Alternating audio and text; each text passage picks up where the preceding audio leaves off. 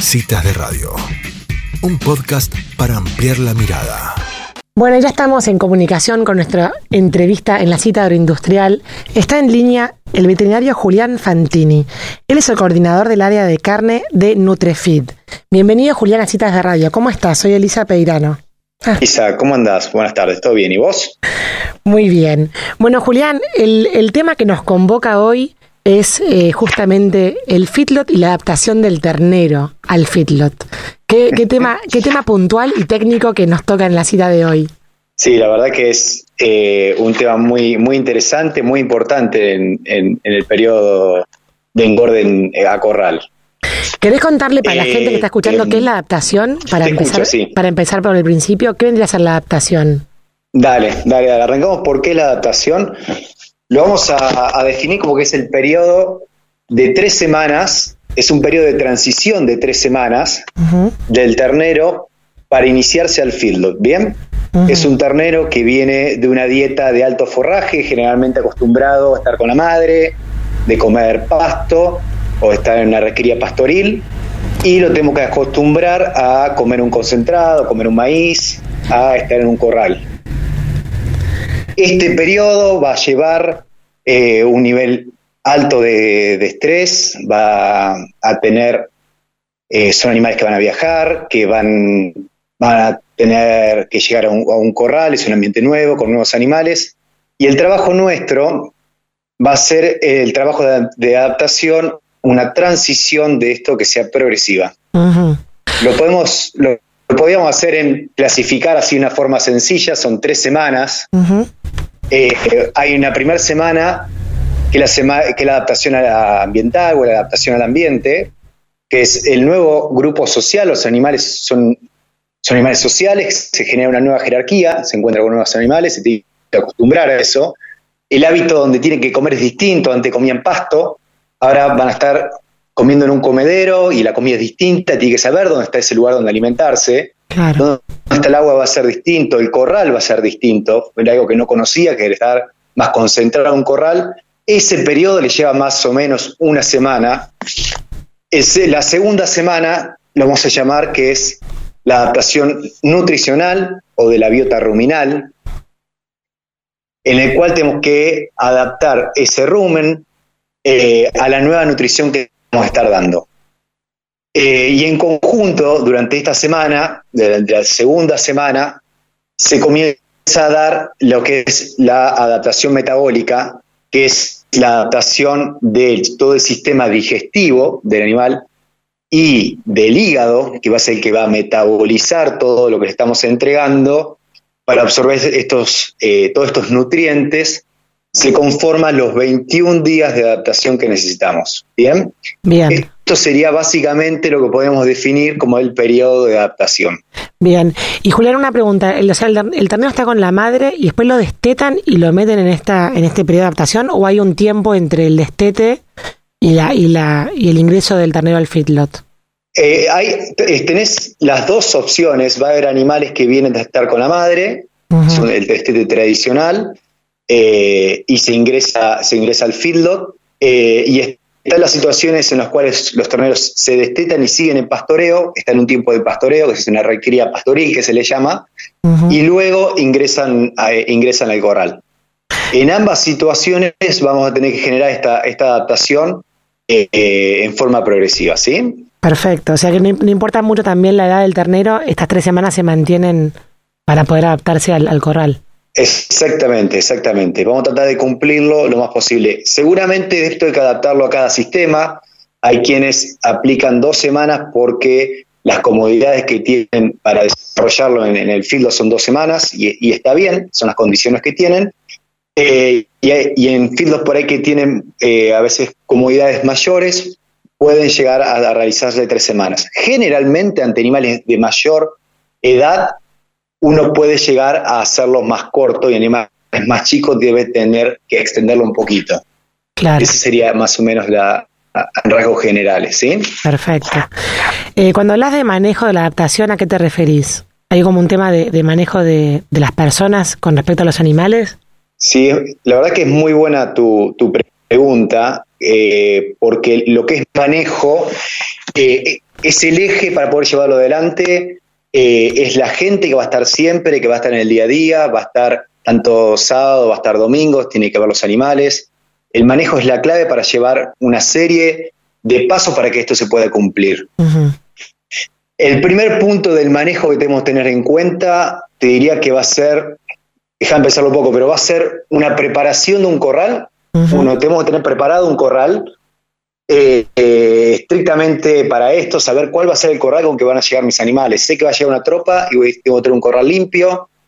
Es limpiar la aguada, agarrar un balde, un barre de 10 o 20 litros, limpio la aguada, la dejo bien limpia.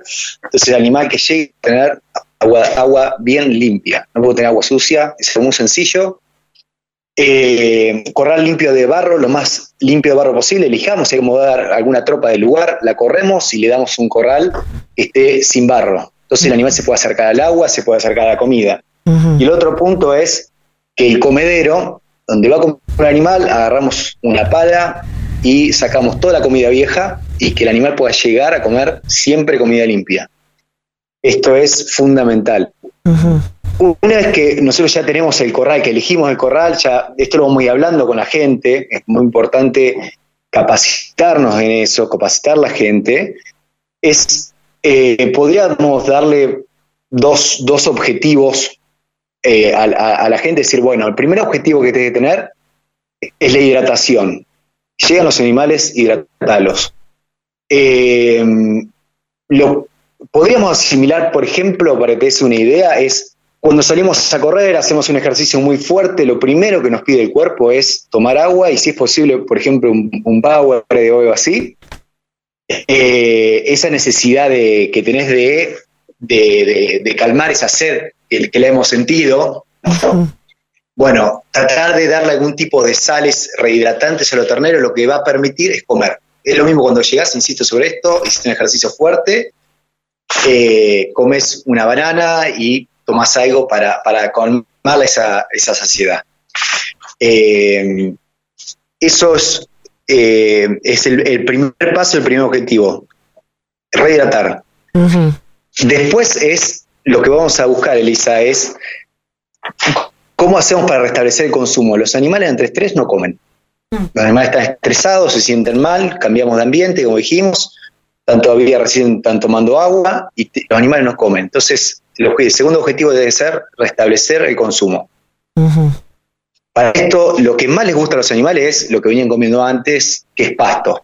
Es lo que más asocian con comida, siempre es pasto.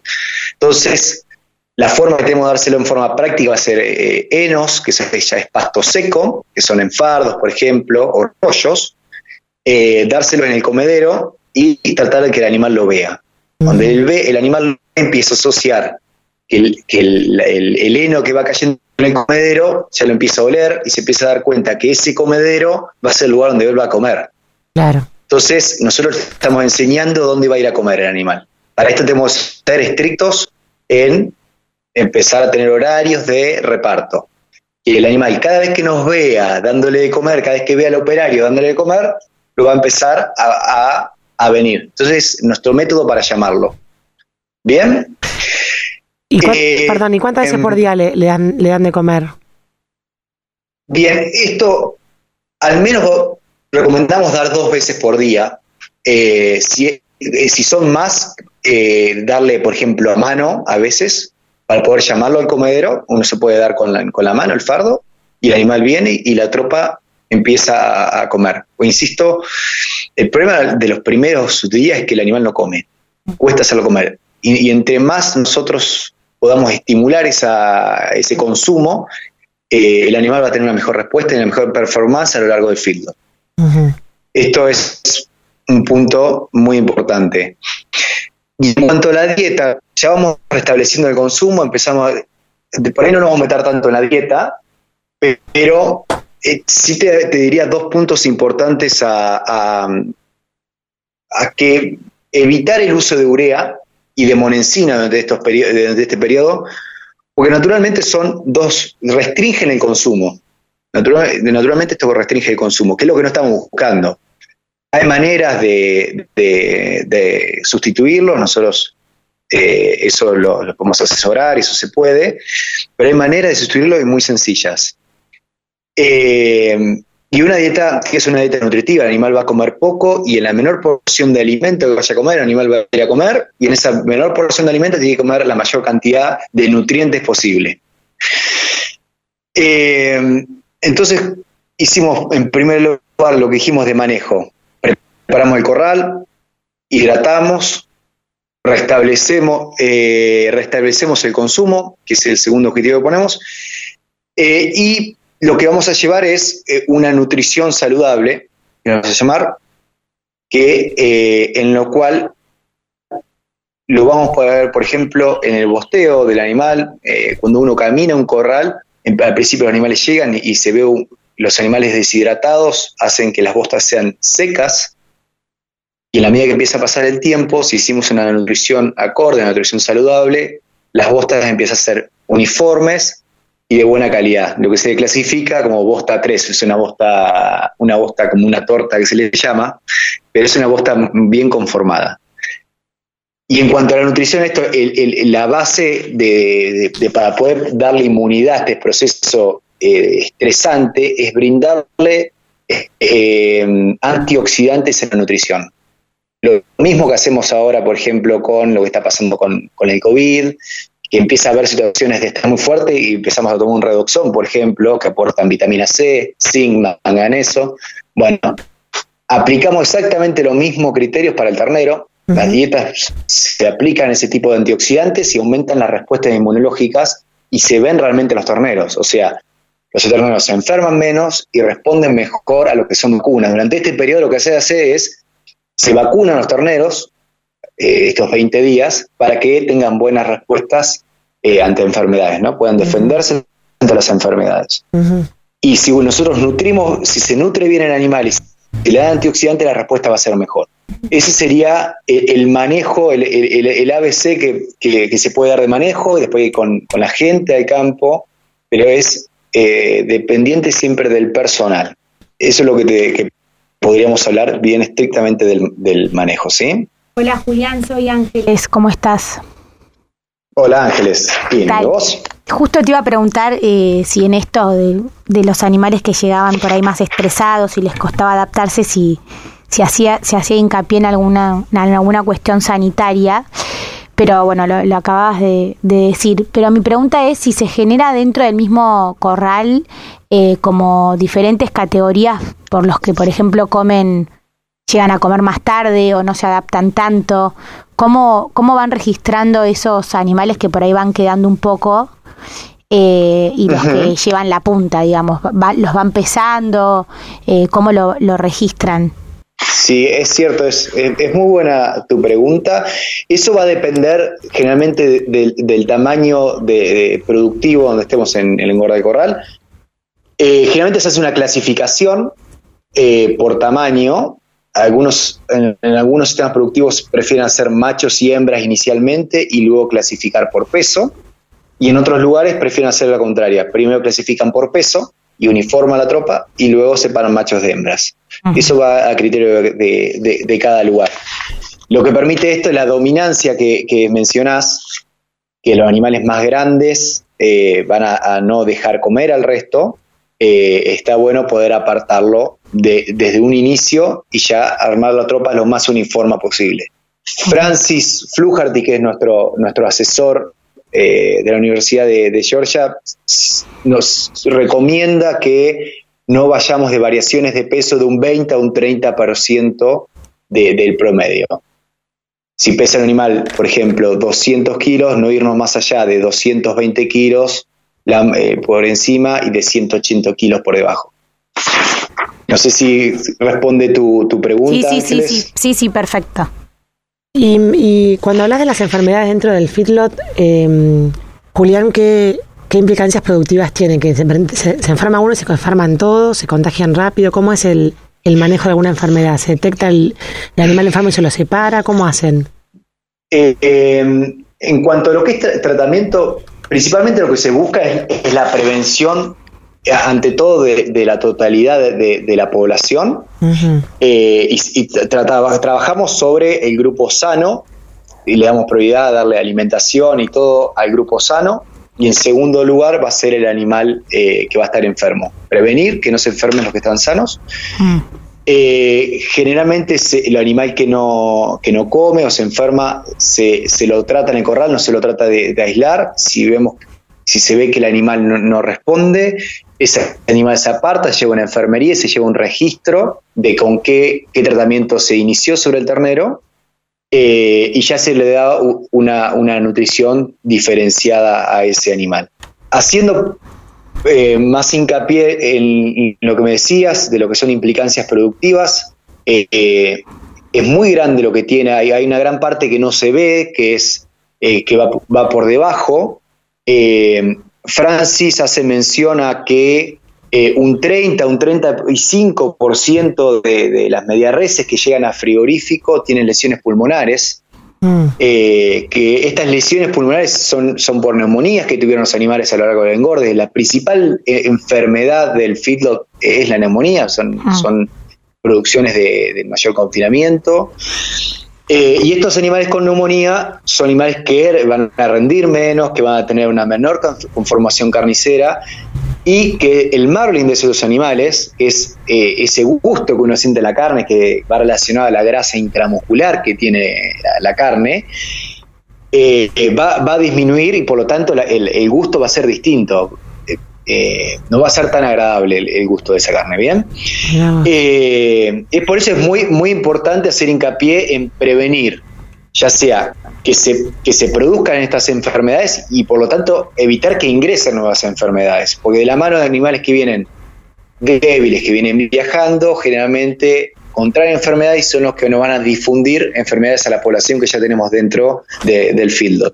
Entonces, eh, se busca o, se recomienda comenzar a, utilizar corrales más alejados, de modo que los animales pasan un tiempo, hacen como igual que ahora, hacen una cuarentena, que es la adaptación, y una vez que ya están sanos pueden ingresar con el, con el resto de la población que está eh, en, engorde.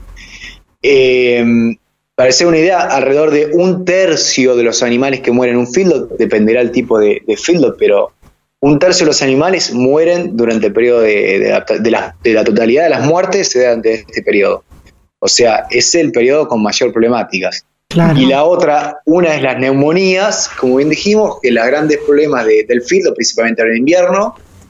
Y el, gran problema que te, el otro gran problema es, la acidosis, que la acidosis es mm. eh, cuando un animal viene de comer eh, pasto, por ejemplo, que es lo que veníamos haciendo, va a entrar a comer mayor concentración de, de grano, ah, no hay una adaptación correcta disminuye el pH dentro del rumen, dentro de la panza del animal, y eh, produce una lesión dentro de la, de la, pared ruminal y produce una migración de bacterias al animal.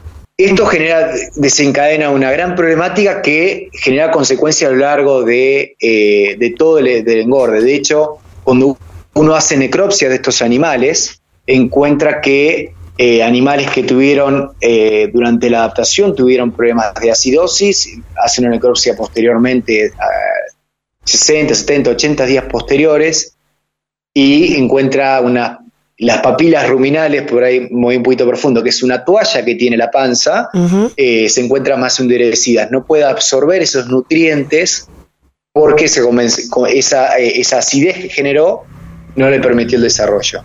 O sea, para dejarlo en claro, son principalmente acidosis y eh, neumonía, que son los dos grandes enemigos y que es lo que tenemos que trabajar fuertemente durante este periodo. Y adaptamos animales fuertes para ingresar al sistema productivo. Buenísimo, Julián. La verdad que muy claro eh, toda tu explicación. O sea que es clave la adaptación de los torneos en el fitlo para que después todas estas enfermedades que estás nombrando ahora no se desarrollen, ¿no? O sea que es clave como el inicio de esa convivencia en un lugar encerrado. Exactamente, exactamente. Bueno, Julián, la verdad que se nos, ha, se nos ha ido el tiempo, pero ha sido sumamente claro y muy interesante lo que has explicado. Muchísimas gracias por esta entrevista en Citas de Radio. Bueno, Elisa, Ángel, la verdad que muchísimas gracias, sí, muchas gracias por el espacio. Le mando un saludo, ¿sí? Buenísimo, saludos. Nos encontramos la próxima vez. Dale. Adiós. Dale, muchísimas gracias. Adiós. Bueno, y así pasaba Julián Fantini el veterinario coordinador del área de carne de Nutrefeed, hablando de la adaptación de los terneros al feedlot.